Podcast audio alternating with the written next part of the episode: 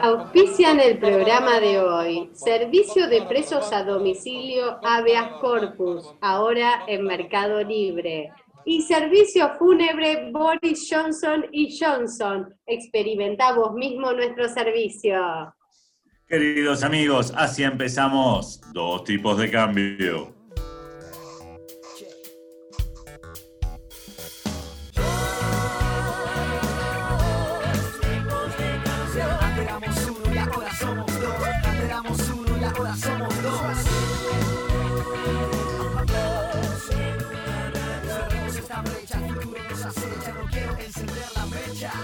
Bienvenidos a Dos Tipos de Cambio. Mi nombre es Pablo Javier Mira. Quiero darle la bienvenida a ustedes, agentes económicos representativos, diminutos y minúsculos representantes de lo mejor que tiene la economía de la optimización. Eh, quiero aprovechar este momento para presentar a mi mejor amigo, al hombre que es, eh, además de economista, estadístico, matemático, auditor, eh, ha tenido la buena voluntad de adoptar como mascota un coronavirus, le está eh, dando de comer, está creciendo de a poquito, lo quiere mucho, es una gran persona. Gerardo Rockner con todos ustedes. aplauso.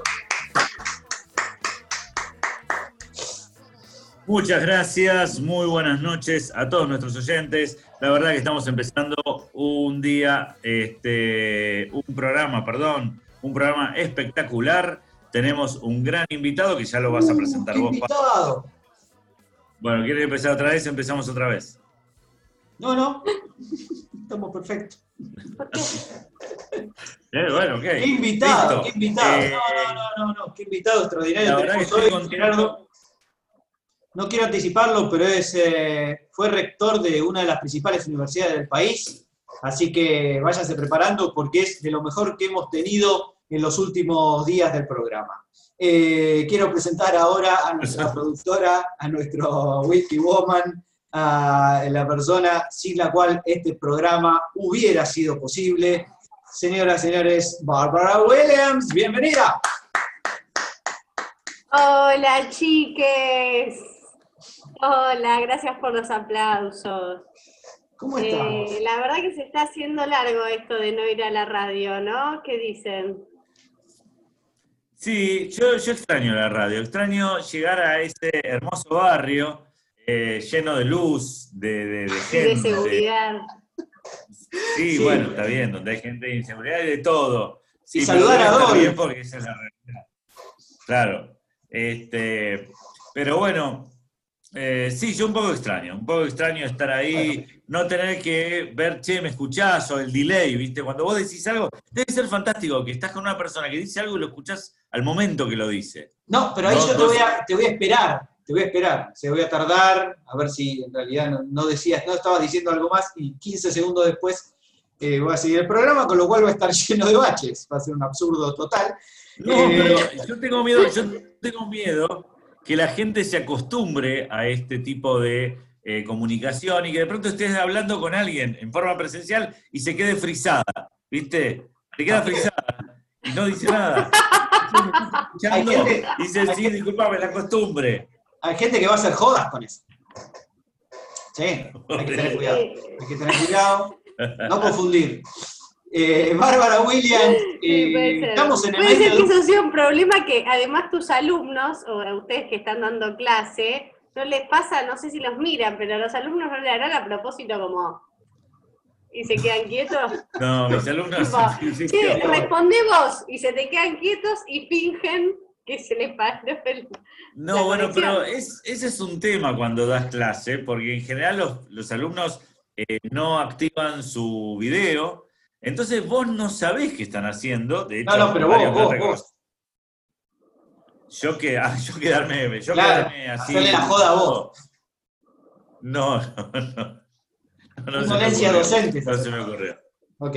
Bueno, Bárbara, eh, todo muy lindo, pero estamos en el medio de un mundial, Bárbara, y quiero saber... La, verdad que es, yo les quiero decir que eh, al principio no tuve fe, creí que era un mundial muy largo, eh, pero veo que tiene muy buena recepción Ah, y que muchos economistas piden más cruces y no sé qué les va a pasar el día que le toquen a ellos, porque hay algunos que están ahí firmando, tipo, no sé qué hacer, no sé qué, y ya pronto les va a tocar a ellos. Pero bueno, nada. Entonces cuento porque en esta semana hubo cuatro enfrentamientos más, apa. que son Eh, cuatro, son cuatro enfrentamientos, se, se enfrentan cuatro y pasan dos. A ver. Entonces tenemos que clasificaron ocho. El, el primero fue Victoria Yarrizo, Sí. Haroldo Montagu, Daniel Steingart y Juan Graña. Uh, Grupo de la Muerte. Grupo difícil, una mujer.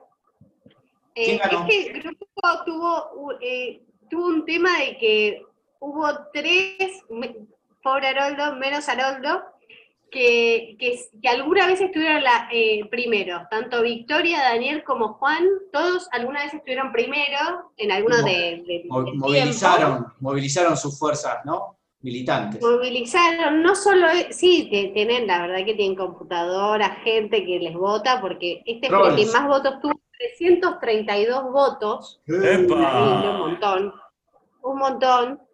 Y clasificó en primer lugar Juan Graña y en segundo lugar Daniel Steingart, Muy bien. con 44 y 29% respectivamente. Ah, mirá. Ejército de trolls cada uno. ¿eh? Sí, sí, sí, diría que Juan eh, se ve que ya está, se preparó toda su vida para esto. Muy bien, Eh, muy bien. Sigue el mundial entonces. Sigue el mundial. Después hubo el siguiente cruce fue Ignacio Carvalho, que vino que el año pasado en el primer programa, el primer programa que yo estuve, Pablo Bortz, Ignacio Calchofi y Marcelo Rinesi. ¿Y quién ganó? Este estuvo un poco menos peleado. eh, acá hay gente que tenía sus trolls y ese fue Ignacio Carvalho, Claro. primer lugar con 55%. Uh, Y siguiente, Pablo Bortz con 29% que pasaron. yo hubiese jurado que iba a ganar Marcelo Rinesi, pero me parece que sería último, ¿no? No, no, último salió Ignacio Carchofi con 6%. Nacho, te queremos. Oh. Marcelo tuvo un 10%, que son 12 personas más o menos. Bueno, Eh, pero igual es un montón, ¿eh? No, hay que... Hay, que ¿Hay más? ¿Hay más 12 cruces? personas. Sí, hay más cruces.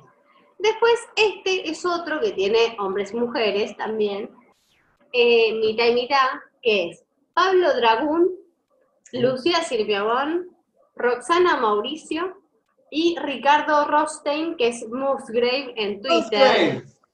Musgrave. Obviamente todos tenían eh, debajo los links con los programas para que los vuelvan a escuchar Muy bien, muy si bien. quieren en esta cuarentena. Te digo, una de los que clasificó, me juego, Cuba. Roxana Mauricio clasificó. Sí, muy bien. ¿En primero o segundo puesto? En primero. Ah, Segundo puesto con 30% y cerquita, dentro de todo, Pablo Dragún con 39%. ah, Felicitaciones. estuvo, estuvo ahí, muy bien. Y el último cruce fue de Leandro Mora Alfonsín, Opa. Santiago Bilinkis, Eduardo Crespo y Darío Gaño. Terrible, ¡Epa! terrible. El mundial de los También mundiales. tuvo. Este eh, fue otro cruce con muchos votos, de hecho fue, o sea, el que más votos había tenido fue el de Daniel Steingart y Juan Graña, pero le sigue este con 173 votos, y quedó primero Leandro Mora Alfonsín con Bien, 35%, y más cerquita Eduardo Crespo con Eh, 32%. No clasificó Bilinkis. Increíble. No clasificó. Qué duro es este programa. No utilizó a sus seguidores para ganar este mundial.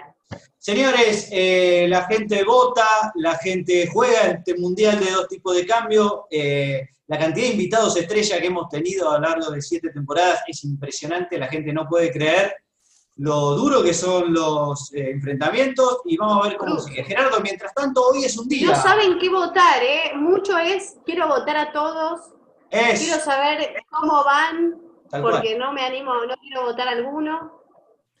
Tal cual. El día, el día, bien, eh, hoy es 7 de mayo y si hay una, yo pregunté realmente porque traté de, buscar a ver el día de qué era, eh, internacional de qué, Día Nacional, Día Nacional de la Minería, pero esto se puso en el año 1813.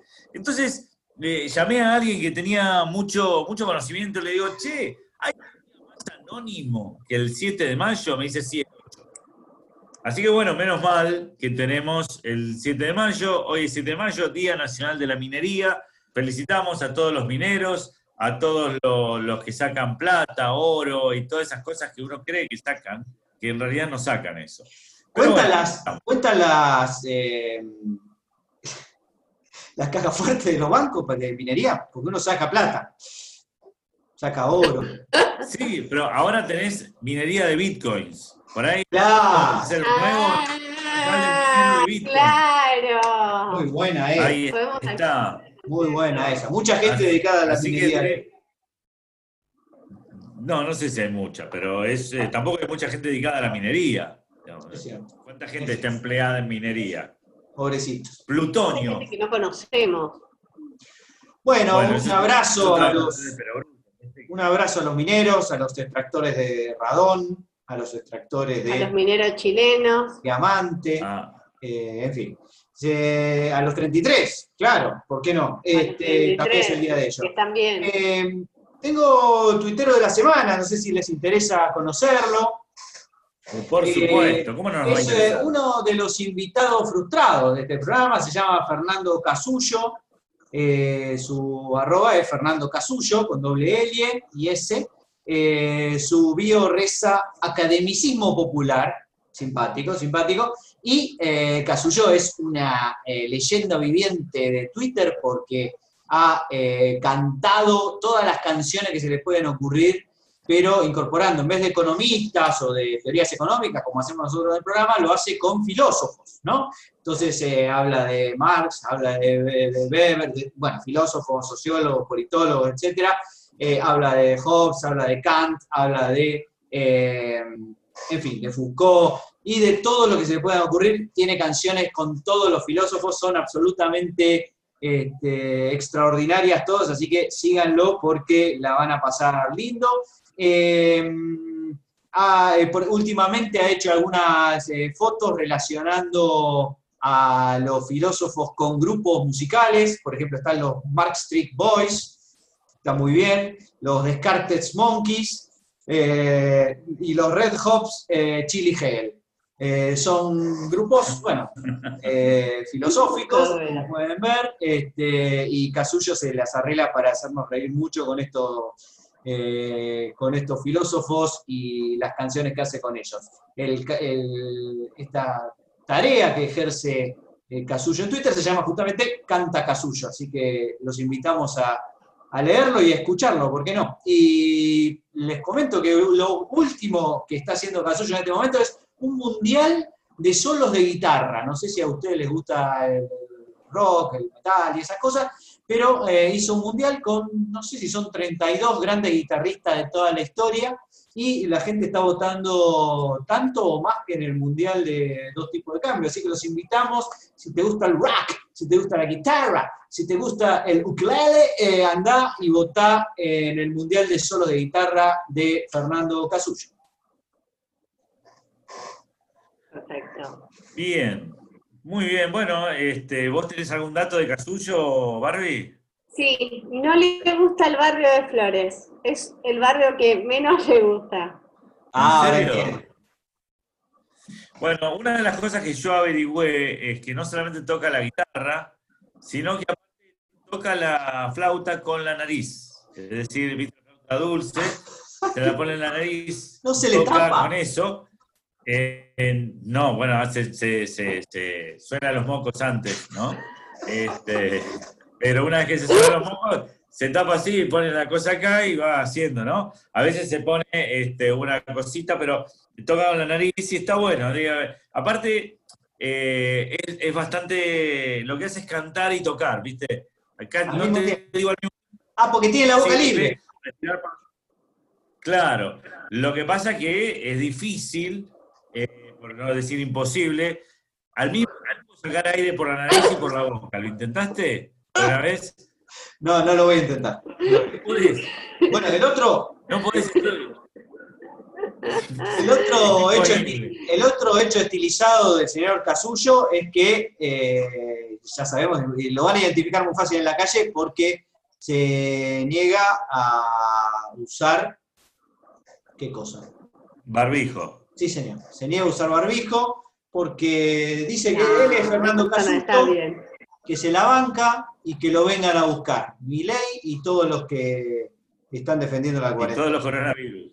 Exactamente. Bueno, Ya lo encontrarán. Está bien. Y Bueno, le mandamos un gran abrazo a Fernando, pese a que no pudo venir al programa y lo felicitamos por su, por su Twitter extraordinario. Señores, eh, por el momento esto es lo que tenemos. Tenemos un invitado de lujo. Antes tenemos eh, la sección de Gerardo, así que estén atentos porque hoy tenemos el mejor programa de toda la semana. Dos tipos de cambio. Soportando durante meses el default de los oyentes.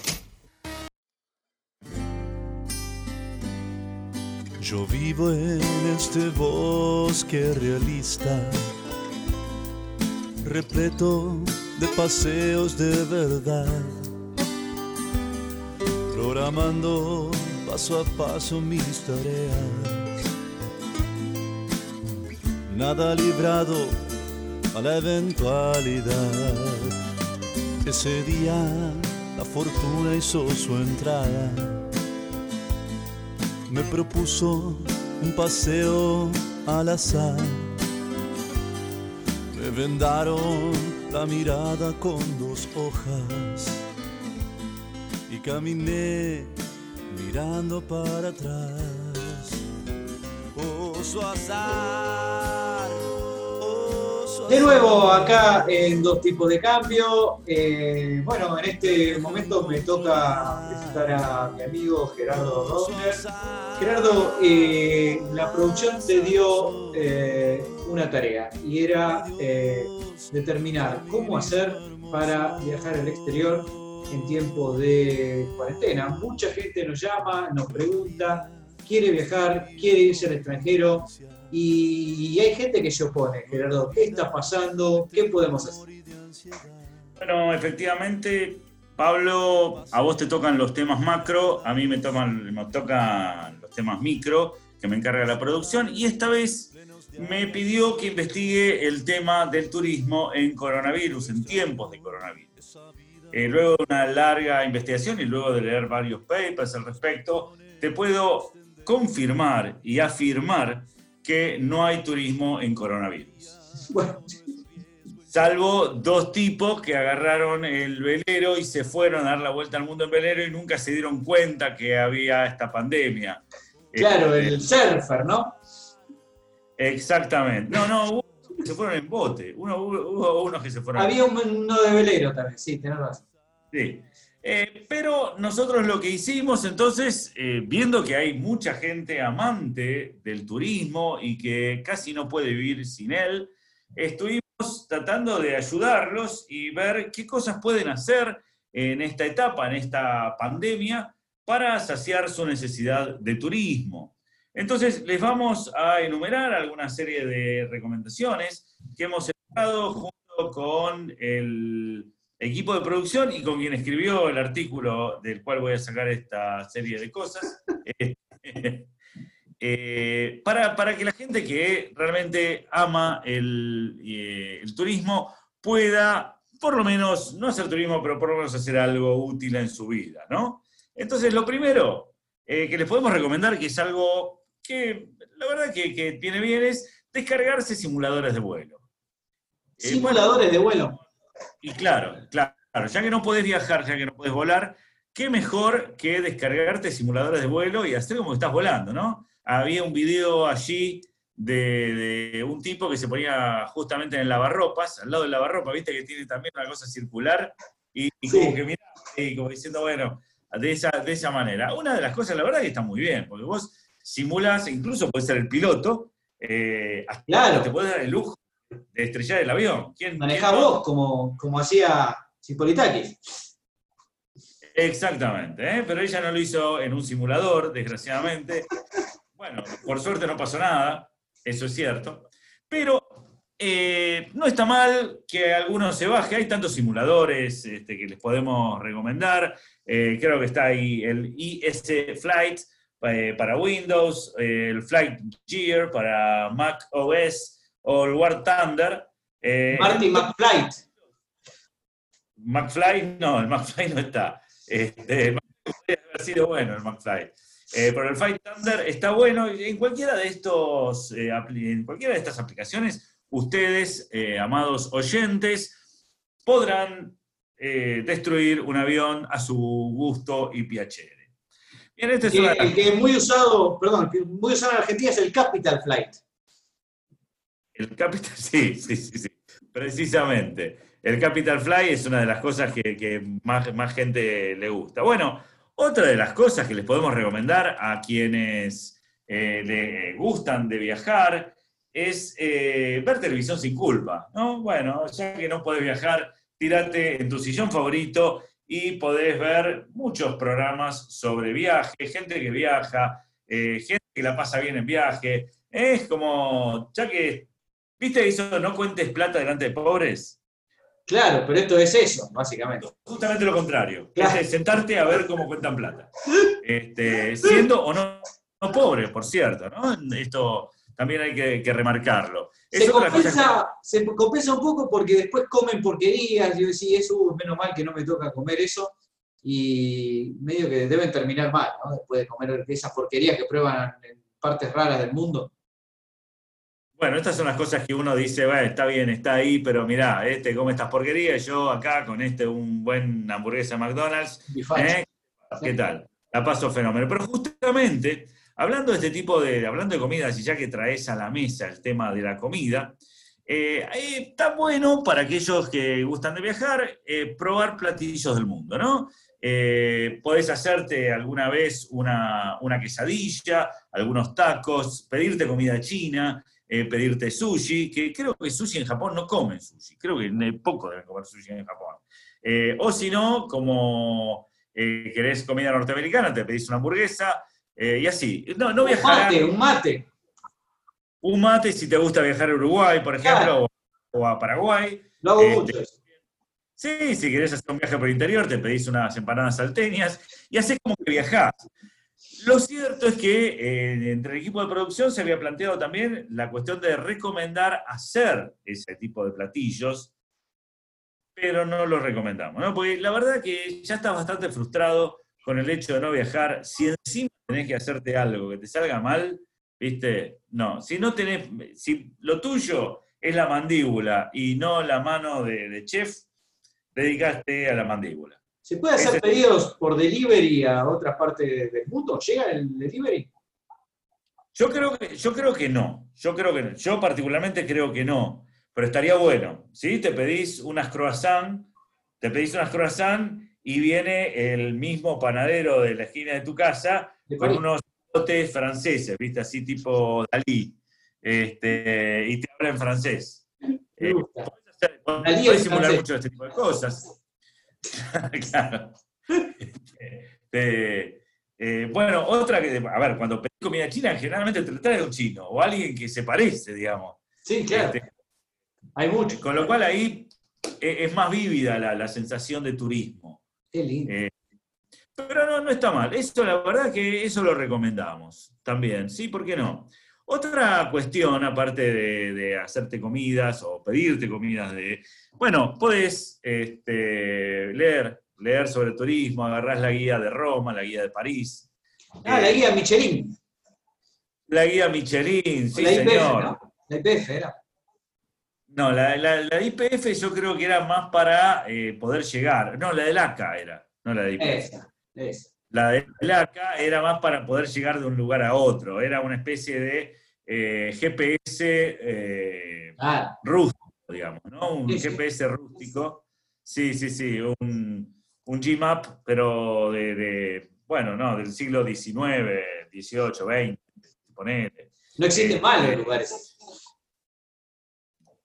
No, no, no, no, los mapas no existen más. no, los lugares que estaban en esos mapas, ya pasó. La, guía esa pasó. No sé. Bueno, vos decís. Eh, bueno, o si te gustó tanto algún libro porque lo leíste en algún momento hermoso de tu vida, porque lo llevaste en un viaje, bueno, volverlo a leer y es como si estuvieses Claro. leyendo el mismo libro. Por ejemplo, ¿quién no ha leído el Martín Fierro en Praga? ¿no? para, para leer Martín Fierro, Sí, eh, y checoslovaco sobre todo. podés volver a leerlo.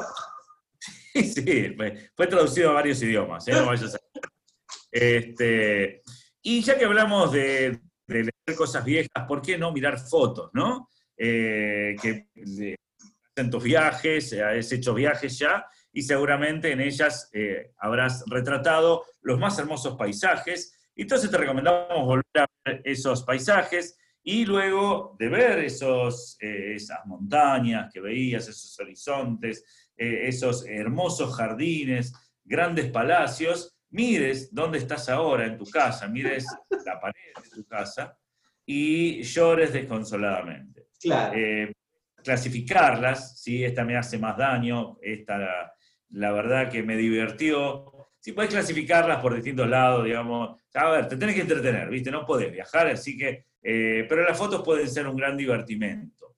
Yo creo Otra que- cosa que les recomendamos, sí, Pablo. Creo, Gerardo, que sinceramente que, eh, no, es que no es que esté estrictamente prohibido viajar a otro país, está restringido, pero esto es como la, ir a la cancha de visitante, ¿viste?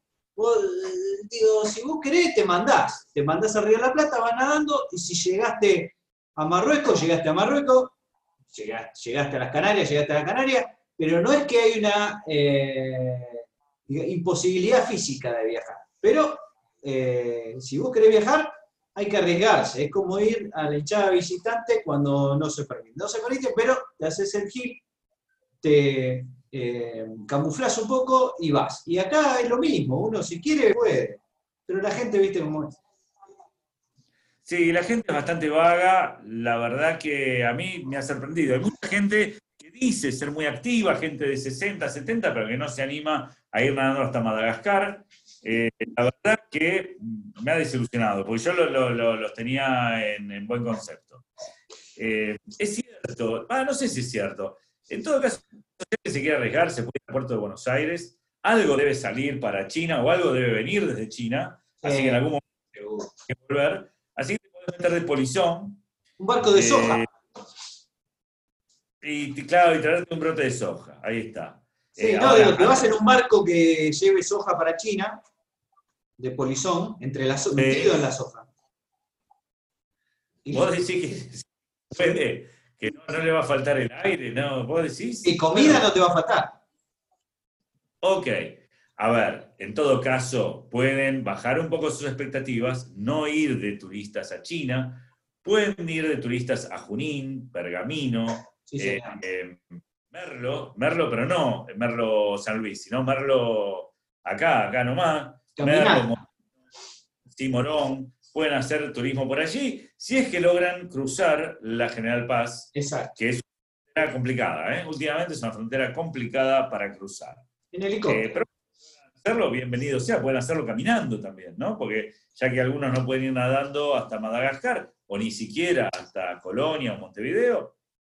Bien, vamos a seguir con las últimas cosas que tenemos, Ah, las últimas recomendaciones. Eh, bueno, paz interior. No, no solo es hacer algo productivo, quizás como el planeta hoy necesita descanso, es probable que tú también necesites descanso, así que no viajes, busca la paz interior, porque la verdad que mucha gente, viste, viaja para, para encontrarse a sí mismo. La verdad que debe ser bastante frustrante viajar hasta, hasta Tokio y darte cuenta que no te encontraste a vos mismo. Eh, yo creo que para encontrarte a vos mismo podés encontrarte eh, a la vuelta de Difícil tu en. Tokio, claro. Este, bien, hay muchísimas cosas más para hacer, por ejemplo, jugar este, al turista mundial o al monopolio, o al estanciero. ¿No puedes viajar a San Luis? Bueno, métete en el estanciero, entra en la casilla correspondiente y es como si estuvieras en San Luis. Querido Pablo, esta ha sido eh, la, eh, el relato que tenía para brindar a nuestros oyentes respecto a qué hacer en el turismo, porque el turismo es una parte muy importante de la economía, pero como has visto, no existe el día de hoy. Eh, Gerardo, te felicito porque además de ser excelentes consejos, son consejos económicos, en el puro sentido de la palabra. son baratos, eh, es muy fácil viajar si no lo hace con el, la mente. Absolutamente, por ahora sí. Ya después algo vamos a cobrar, algo vamos a cobrar. Muy bien, Gerardo Romner, excelente lo tuyo. En este momento tenemos que ir a un nuevo separador y enseguida volvemos con más dos tipos de Dos tipos de cambio. A favor de la flexibilización laboral. Che, pero para, ¿tengo que decir yo este separador? ¿Está así en el contrato? No, no, no, no, no, no. A mí no me vengan a estafar. Decime dónde está el contrato. Decime dónde está.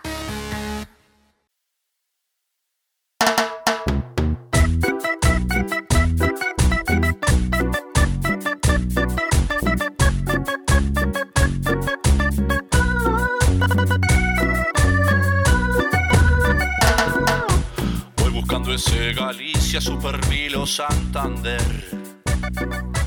Me confundo todo el tiempo, HSBC y ICBC. Yo quiero hacer la cola en ese banco sin perder. El depósito a la vista que te hago para ti, que yo te banco amor. Voy al banco. Bienvenidos al momento cumbre de dos tipos de cambio del día de la fecha. Eh, tengo que presentar a un, académico, un economista exitoso, como lo hay pocos, pero además un amigo, porque les quiero contar una breve historia. Él estudió conmigo durante sus años mozos, durante sus 20 hasta que un día eh, nos dejamos de ver, a los 25, hace, hace 30 años. A partir de ahí bueno, ganó una beca en el CEDES, después de eso este, le hizo, dio el examen, digamos, el GRE para entrar en Harvard, le fue bárbaro, lo llamaron de Harvard, hizo un doctorado en Harvard, fue un economista hiper exitoso, publicó en las revistas más importantes del mundo y después fue eh, rector de la Universidad de Tela, ni más ni menos, lo cual demuestra de alguna manera que era mi influencia, lo que de alguna manera estaba reteniendo a eh, mi gran amigo Ernesto Jagroski, para quien pido un aplauso. Bienvenido.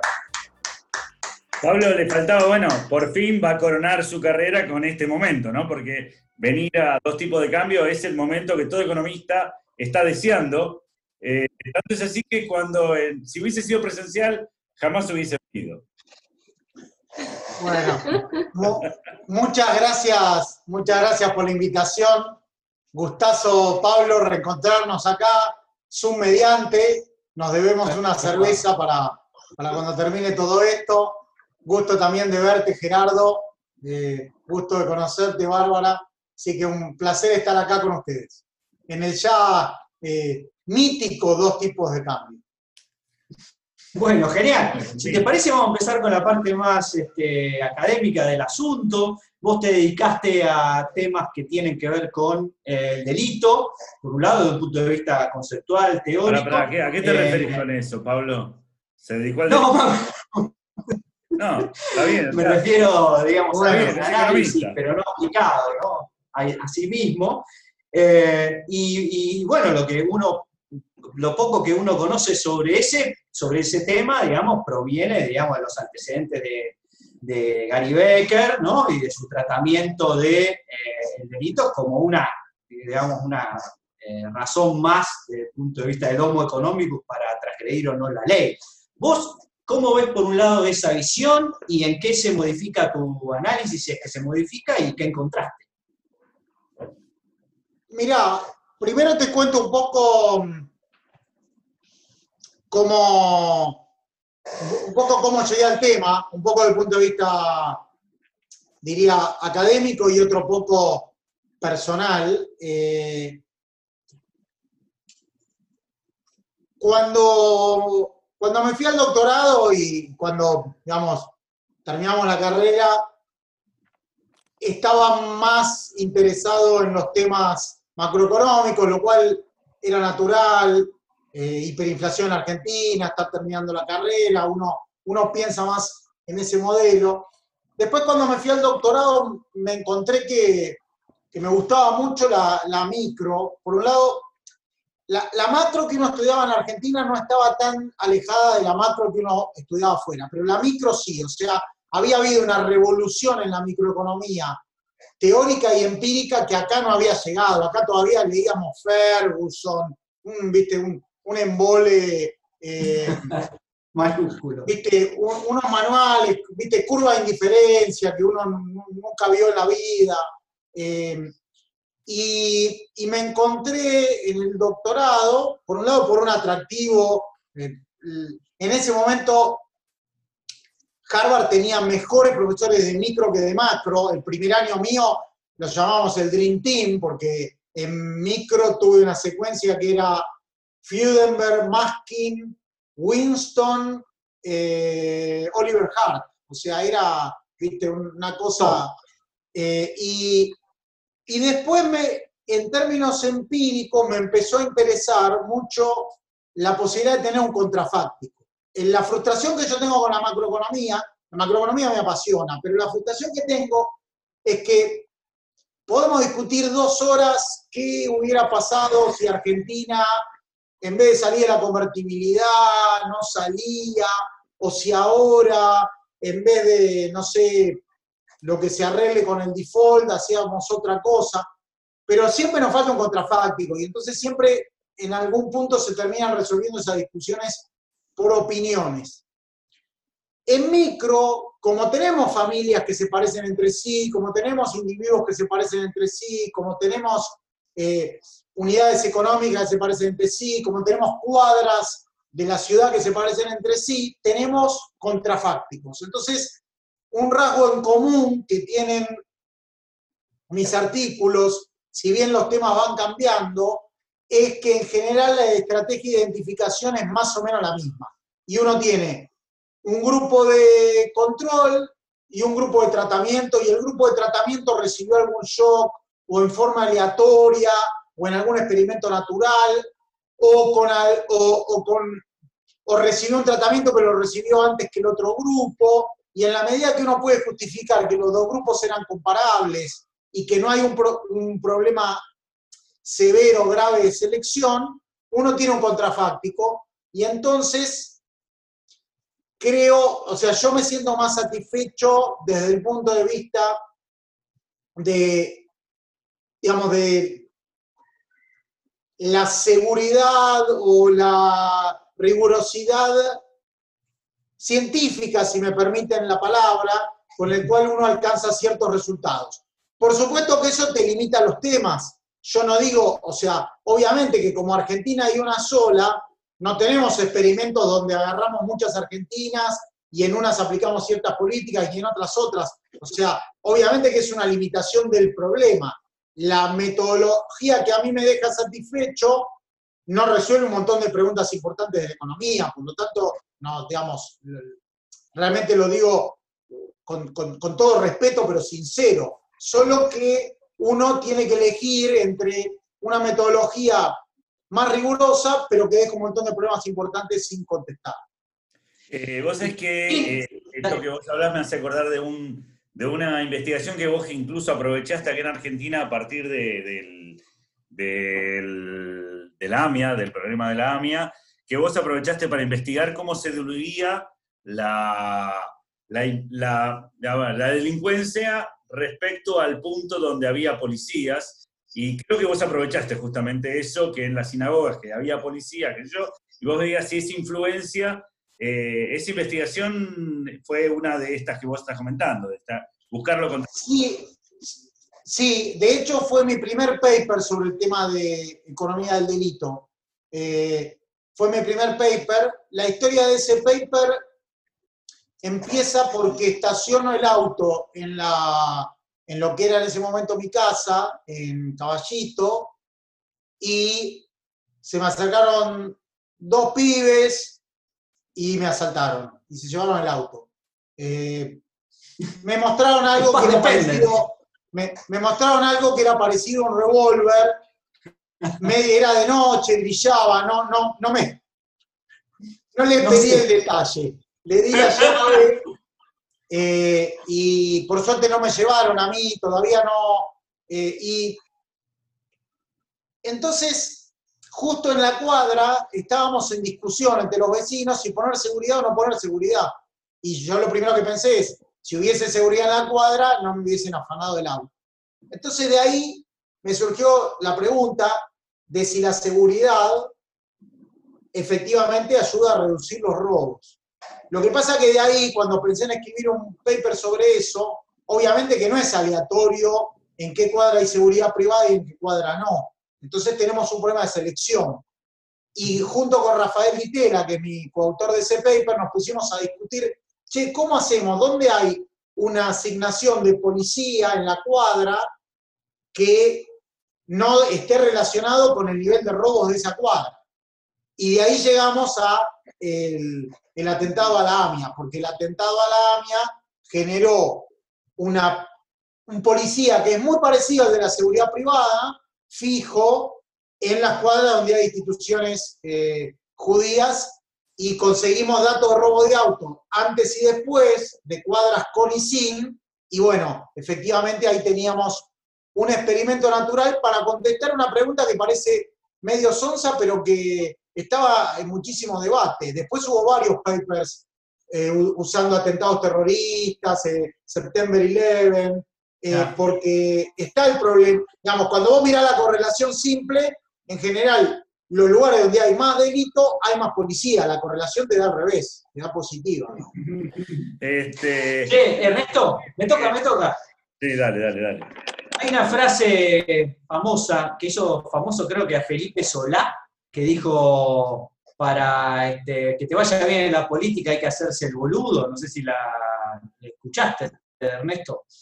Ahora yo te quiero preguntar, ¿qué hay que hacer para llegar a ser rector del DITELA? Hay que estudiar mucho, hay que hacer rosca, hay que hacerse boludo, hay que ser un genio, hay que tener plata. ¿Cómo? Es muy difícil lograrlo. No creo que sea única algo de cómo llegaste ahí.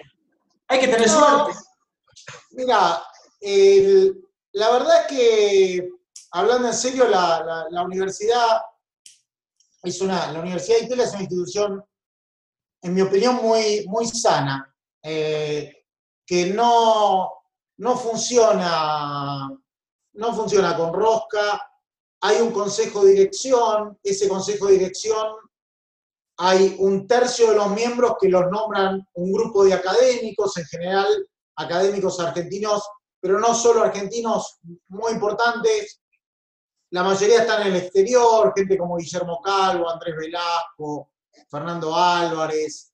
Em, después hay un tercio del board que lo nombra un grupo de empresarios, que en general son donantes de la universidad, y un tercio del board lo nombra lo que se llama el grupo fundador, que básicamente es la familia de Itela, que anteriormente nombraba el 100% del board de la universidad, pero en el año 2003 eh, aproximadamente, después de la muerte de Guido Di Tela, la propia familia autorredujo su influencia en la universidad de nombrar el 100% del board a nombrar un tercio.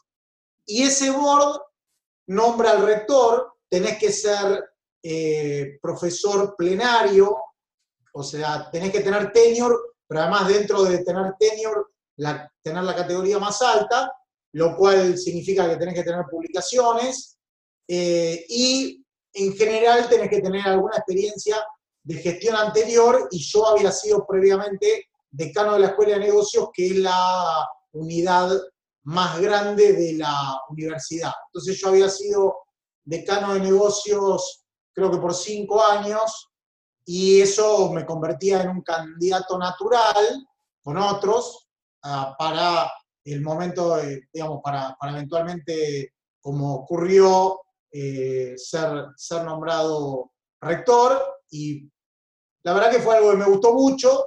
El, son mandatos de cuatro años, el máximo son dos mandatos.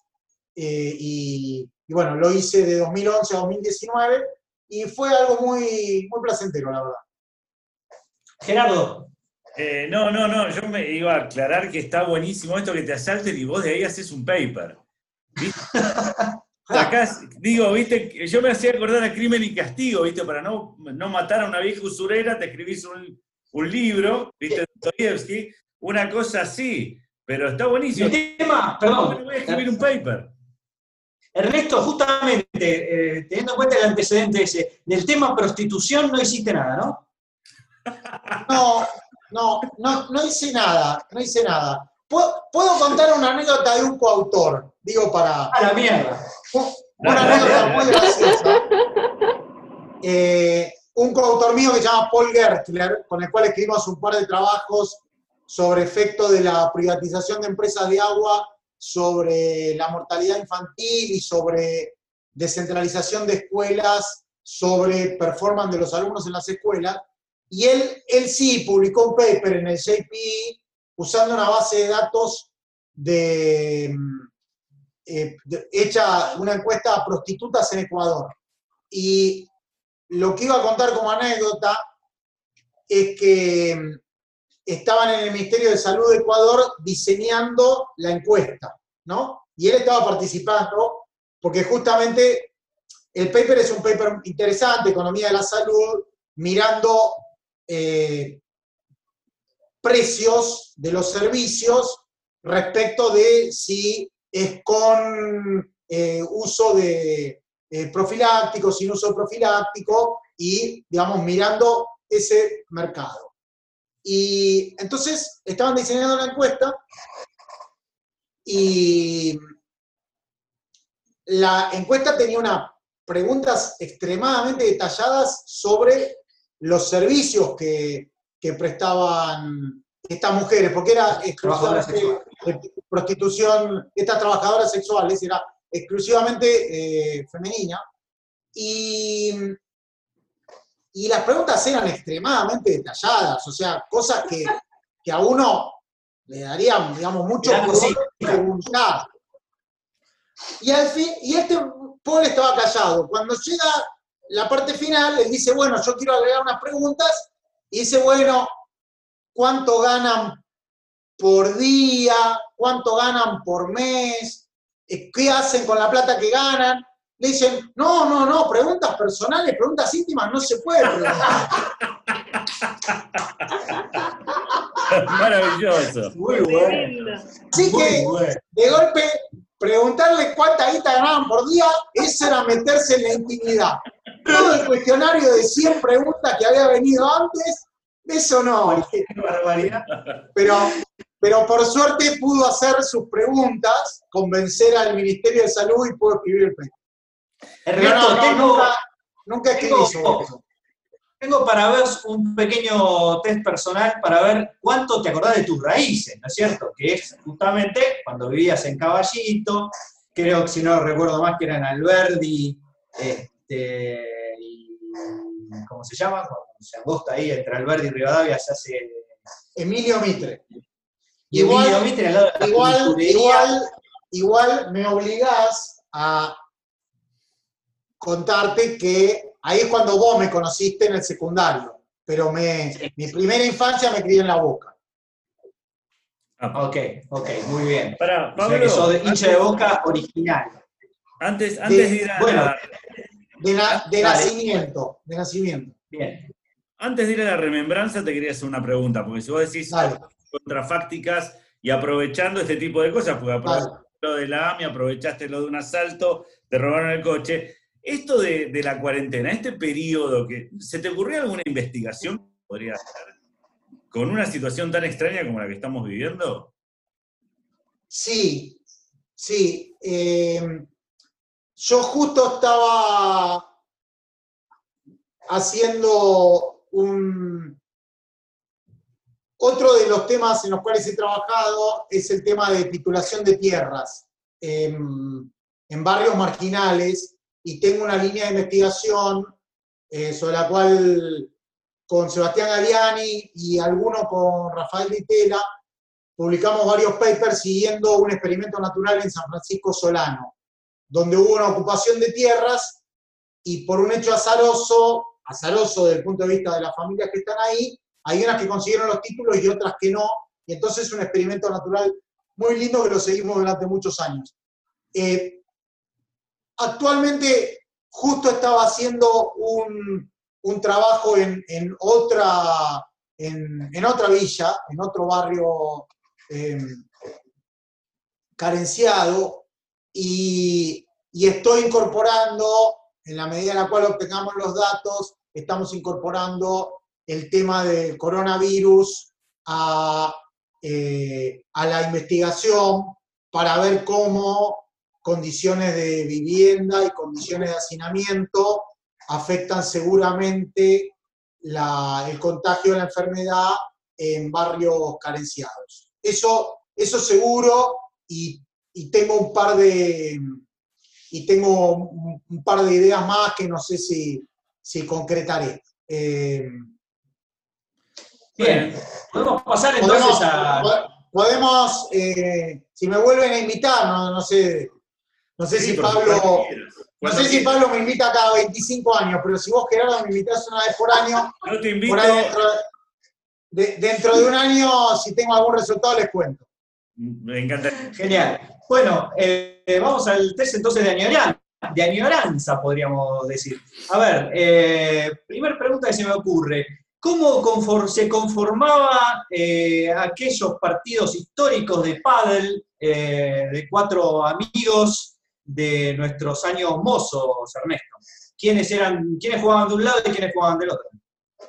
Mira, primero te digo el paquete general porque no, éramos un grupo y cada día iban cuatro. Pero estaba vos, estaba por supuesto el gallego, Fernando Fernández, Ricky Rosenberg, Sí, el, el cholo Néstor de Césare, mi viejo y yo. Creo que ese era el grupo base.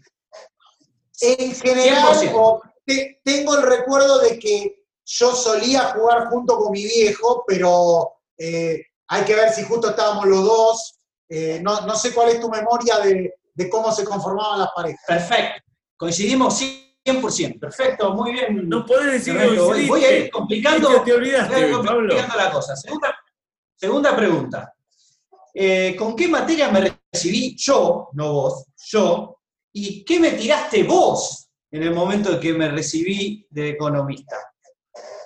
Por ahí tuviste muchas, así que esta estaba más difícil. ¿Qué, qué te tiré? Solamente se me ocurre o huevos o algo tipo mayonesa, sabora, eh, no, o, o- o ketchup.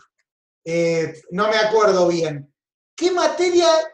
Tengo algún leve recuerdo si fue desarrollo económico, pero de, o, ma- o, o esa macro que nos habían puesto, porque nos cambiaron el plan de estudio y de golpe habíamos hecho macro y teníamos que hacer macro de vuelta.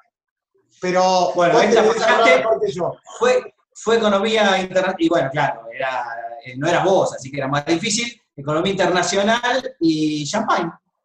Muy bien estuviste, ¿eh? Champagne. Champán te Así tiré, que, 10 Champán. puntos. un Muy bien. caballero. ¡Qué Un bárbaro! amor. Una más. Pasaste de la Me- va montaña la última. Me, me sorprende que tuviese guita para comprar champán. Por ahí. Supongo que hicieron una época. por ahí fue un ¿viste? eh, se- por, ahí, por ahí era choreado y lo de, lo de Crime Economics empezó antes.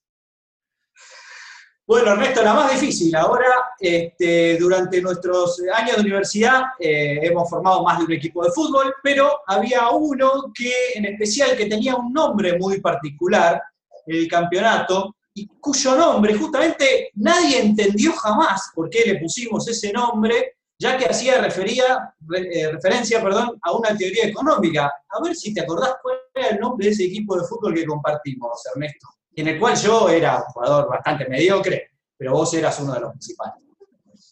Era, eh, era un torneo que algunas veces jugamos ahí en, el, en lo que era el KDT, lo que ahora es el ¿Club de amigos?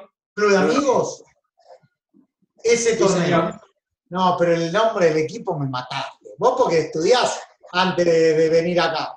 No. Te lo voy a decir. El equipo se llamaba Antiratex y quiero que me, le expliques a la audiencia qué significa eso. ¿Qué era? ¿Por Ra- Rational Expectations? No, ¿Sabes que no me acordaba? Se llamaba los Anti-Ratex. Muy buen nombre. Antiratex, que todo el mundo pensaba que era porque estábamos en contra de las ratas o algo así, Claro. y en realidad era una rebelión contra la teoría de expectativas racionales. Eh, todo un equipo de nerds. ¿Qué querés que te diga? Equipo, equipo de nerds. Obviamente no salimos campeones con ese nombre. Ah, pero el hombre valía la pena. Bueno, yo estoy, eh, no sé, Gerardo, No, yo si que- quería, eh, más. a ver, vamos a hacer alguna, alguna pregunta que sea un poquito más, este, más divertida, che, porque la pregunta que te digo, ¿alguna de tus investigaciones da para una peli? ¿Harías una película de alguna de tus investigaciones? Mira, la, verdad es que en un momento pensé hacer una película, porque en este experimento natural de San Francisco Solano, que es una historia fascinante, es una ocupación de 1.800 familias en el año 1981, todavía plena dictadura. Eh, y ocupan estas familias un terreno eh, pensando que es un terreno fiscal, pero en realidad tenía dueños privados, y eso tiene que ver con que después unos reciben los títulos y otros no. Está organizado por un cura de la zona, que se llama el cura Berardo, y Claro. la policía primero lo trata de echar, el cura con los chicos y las, y las madres resisten, a las topadoras. Después un delirio, la policía bonaerense les hace un sitio, pero viene la guerra de Malvinas y ahí le levantan el sitio, hay un episodio confuso que no lo pude corroborar, eh, en el cual donde aparentemente hay una situación de abuso de un par de policías que estaban haciendo el sitio a una mujer y entonces ahí hay una especie de levantamiento, levantan el sitio, se logran quedar y se firma una película de un director argentino que, que es documentalista, Marcelo Céspedes, un documentalista muy reconocido, y, y en esa película aparece un montón de gente y aparecen un montón de chicos. Y yo pensé alguna vez volver a ir a ese barrio con esa película que es del año 82-83 y ver de buscar a la misma gente y de filmar eh, a, a- a la misma gente, vamos, 40 años después. Un documental. Eh, un documental, sí. ah, bien, sí. porque la otra. Sería interesante. Si alguien de la audiencia eh, se pone la Seguro, pila, está lleno de alguien que le sponsors. guste, alguien que le guste el cine, eh, yo tengo la película, se puede, se puede hacer. Claro. Quedamos. Este, bueno, sí, porque Quedamos así, es, bueno, ¿de qué género sería? Bueno, es un documental, perfecto. No da para, Documental. parece, no da para una comedia. Eh, No, Ernesto, no, querido. sería, sería un documental y justamente uno podría ver la trayectoria de, de esos chicos que, que aparecen en esa película y que hoy deben tener 50 años, parecido, con Seríamos. todos los, ava- digo, con todos los avatares bien. de la Argentina en, en esos En 40 estos años. 30 años, claro. Tal cual. Ernesto, querido, un enorme placer verte de nuevo. Eh, espero poder abrazarte si la pandemia nos deja en los próximos años este, y, y vernos en persona. La verdad que es un enorme placer. Además, digamos, te recuerdo mi enorme admiración este, por, por vos, por tu inteligencia y por lo bien que te fue generar en la vida. Siempre lo, lo digo y recuerdo también a uno, que te lo podría haber preguntado en el test, pero que además fallaste, te digo, ¿no? En promedio no probaste, pero digamos, más allá de esto, también que eh, podríamos haber recordado a Ever Camelo, que fue un este, docente de ambos, ¿no? En el, en el INDEC, que hemos pasado los dos. Así que ahí tenés otro recuerdo y bueno, un gran, una gran alegría tenerte acá en el programa. Bueno, gran gusto, les, les agradezco mucho. Muy lindo reencontrarnos después de estos años. Y, y bueno, o vuelvo en algún momento con resultados. Yo o, te, yo te invito, yo te invito, yo te invito. Bueno, y, y vos, Pablo, si sabés mantener la boca callada, algún boca independiente en Avellaneda te, te acompaño. Me pongo la remera roja y calladito. El del Tecla Faría podemos, re- podemos recordar si querés. El 5 a 4 en la bombonera, cuando quieras, ¿eh? Cuando quieras. Yo soy de rojo también. No El, sabía. el gol del Bocha No está de cabeza. Va- vamos, vamos juntos entonces. La, la invito a mi mujer también. Dale. Un gran abrazo, enorme y gracias, Ernesto. Bueno, chao. Hasta luego. Muchas gracias. Hasta luego. A vos. Chao, chao, chao. lamentando no haber comprado dólares antes.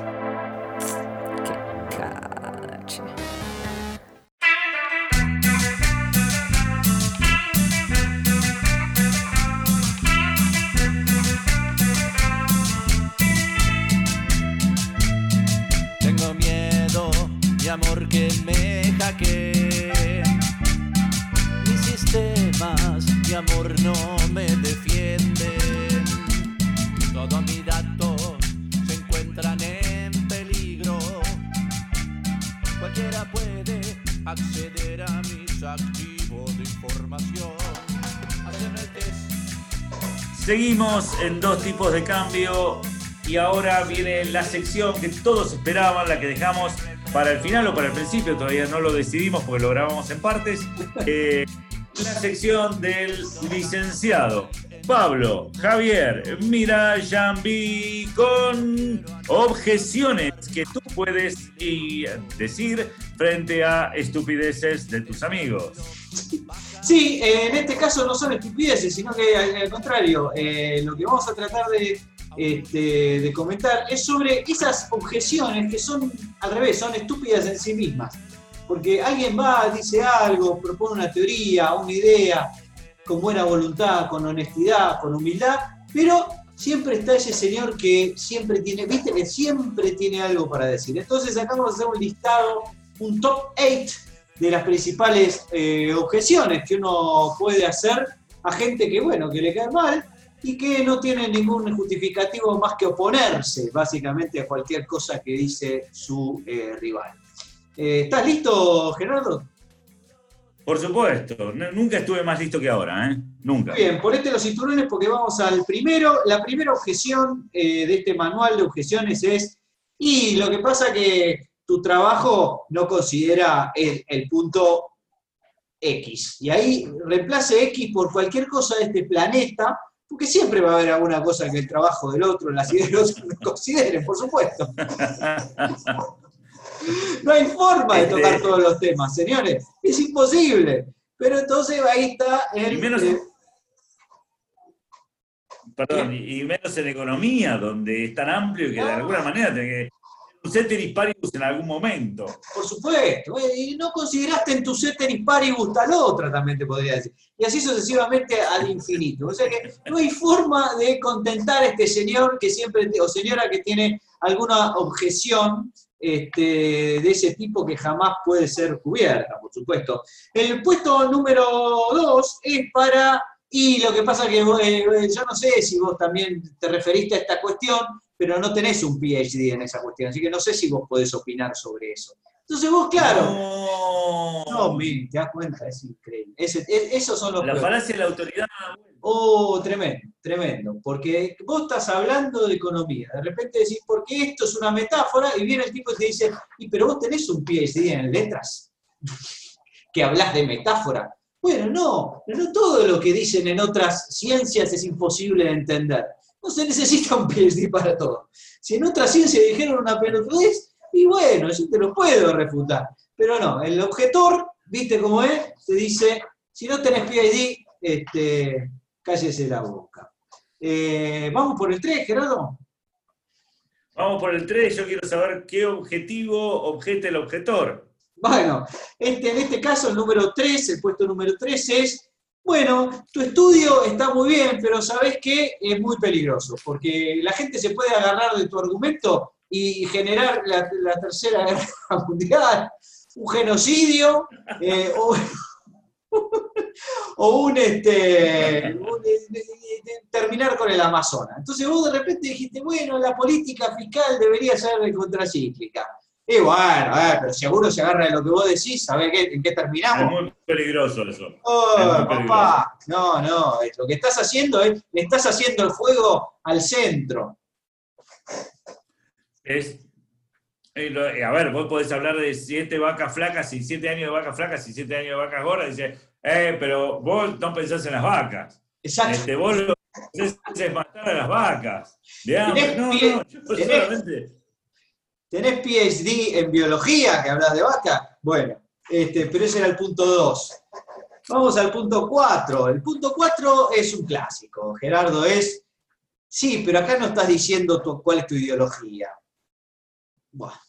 Ya, el, el- el pesado de No. siempre, el objetor ideológico, el señor que te dice, lo que está diciendo no lo podés decir si antes no me haces una especie de eh, confesión a gran hermano sobre todo y cada uno de tus pensamientos sobre todas las cuestiones políticas y no políticas de este planeta.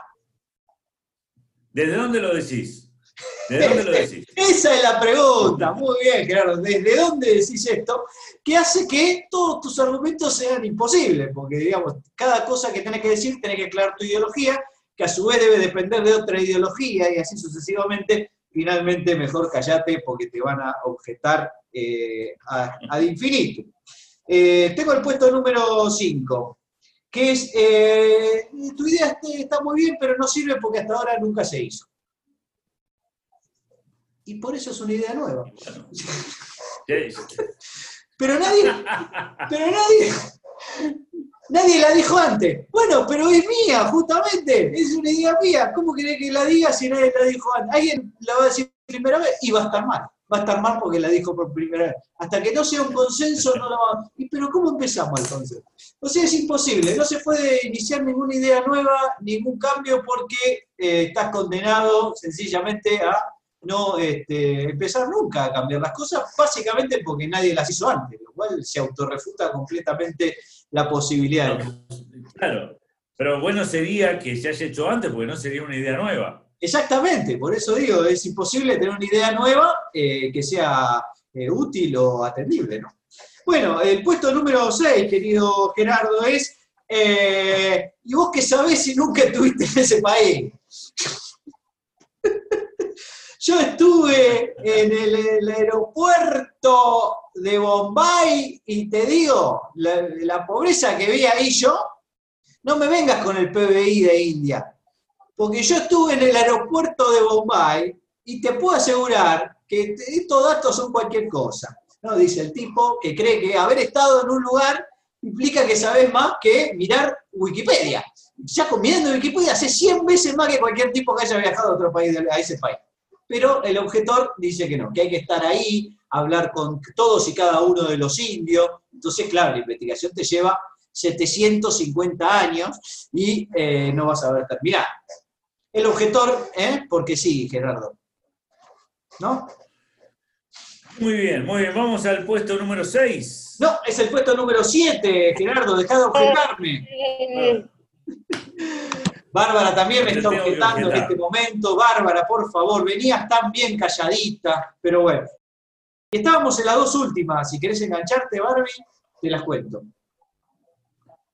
Contame. Bueno, la séptima en este top 8 es, vos eh, decís esto, pero la verdad es que las cosas no son así, porque hoy son distintas. Y como son distintas, por algo será que estamos así. Tiene que estar bien, y lo que vos decís entonces tiene que estar mal. ¿Por qué? Es porque las cosas son como son. Es, es como una remake del argumento Tinelli, ¿no? Que dice, si sucede, conviene, ¿no? Ese argumento por el cual, si las cosas son así, debe estar bien, por algo. Y bueno, pero por ahí hay que cambiarla, señor, qué sé yo. ¿Por qué? ¿Por qué va a estar todo bien tal como está siempre? ¿Por qué ese status quo que nunca cambia, ¿no? Ese setting paribus este, universal por el cual, si la cosa es así, por algo será, ¿no? De repente bien, vos decís, bueno, me parece que crear una eh, dirección de, en una intendencia de política macroeconómica eh, de Suecia, eh, en la localidad de Junín, por ejemplo, me parece un poco excesivo y más que tenga 57 personas a cargo. Y el tipo te contesta, bueno, pero si es así, por algo será. El tipo tiene que tener sus razones, pero me parece que no las tiene. No, no, señor, su argumento es muy malo, este, si hay una dirección de análisis de políticas macroeconómicas suecas, el Jurín debe ser porque es necesario, si no, porque va a estar. Ese es el argumento número 7, que es básicamente, si algo está, debe estar bien y no hay que hacer ningún argumento este, eh, criticándolo. ¿eh? No hay que hacer ningún argumento cuestionador de la realidad porque la realidad ya está por sí misma. Exactamente, se justifica por sí mismo. Muy bien, Gerardo, veo que estás prestando atención. Y voy con el último, el número 8, que este es el más espectacular de todos.